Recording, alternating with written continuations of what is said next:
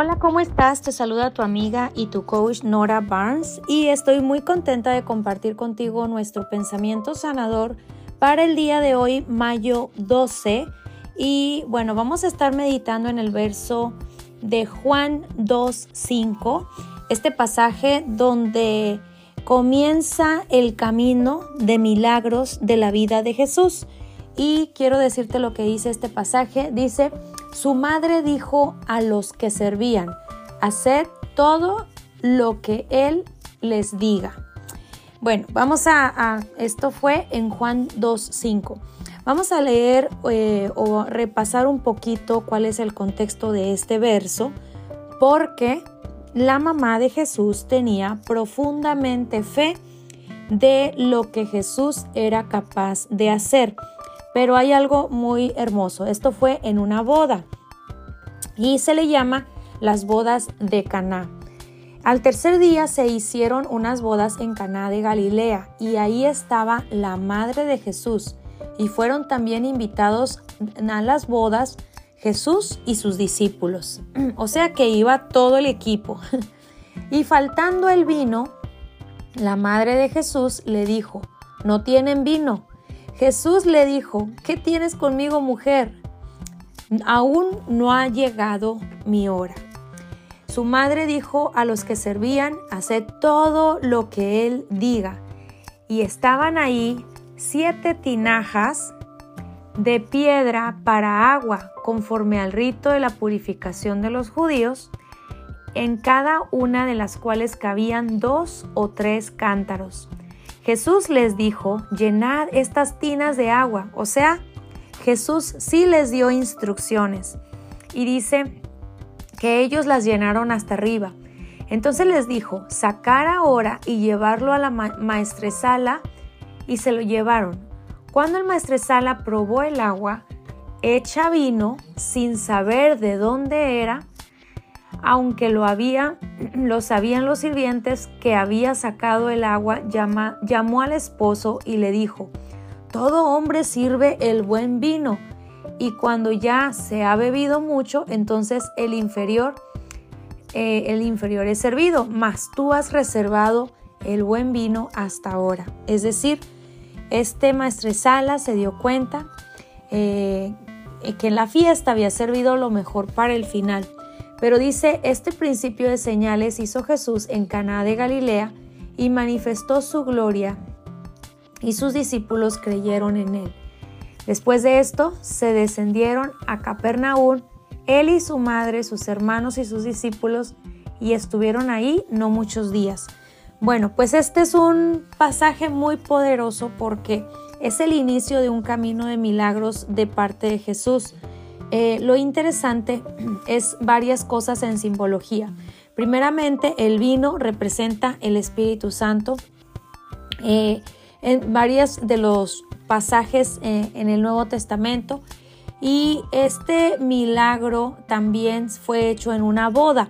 Sabemos que hay una, hay hay una figura de, ¿verdad? Hay una simbología acerca de las bodas del Cordero que vamos a estar, que estamos estudiando en el, en el, libro de Apocalipsis, donde se va a encontrar la novia y el novio. Eh, también algo que me parece poderoso es que este fue la forma en que Jesús abrió eh, el flujo de milagros. Esta fue la primera vez. Está también presente el agua. El agua, eh, en, diferentes ocasiones, el agua es parte de poderosos milagros, desde Moisés que abrió, que, puso la vara en, la, en el mar y el mar se abrió en esta ocasión. En algunas otras ocasiones también, a través del agua, fue que cuando este mismo río fue abierto eh, y entraron todo este pueblo de Egipto, y ahí mismo quedaron y ese fue uno de los otros milagros que vivió el pueblo de Israel.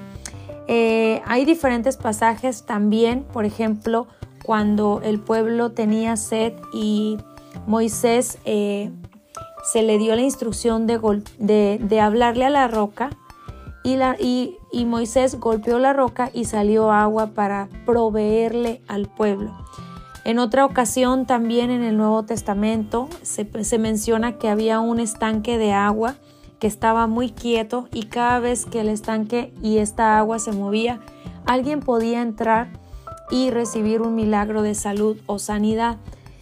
Y bueno, es poderoso la representación del agua, también el planeta es hasta un 70% agua, nuestro cuerpo representa un 70% agua eh, en lo que es nuestra composición corporal. Pero lo bonito aquí es que este milagro del vino fue, fue eh, transformado en, eh, del, vin, del agua al vino. Es decir, si tú y yo somos un 70% de agua en nuestro cuerpo, esta es la composición natural.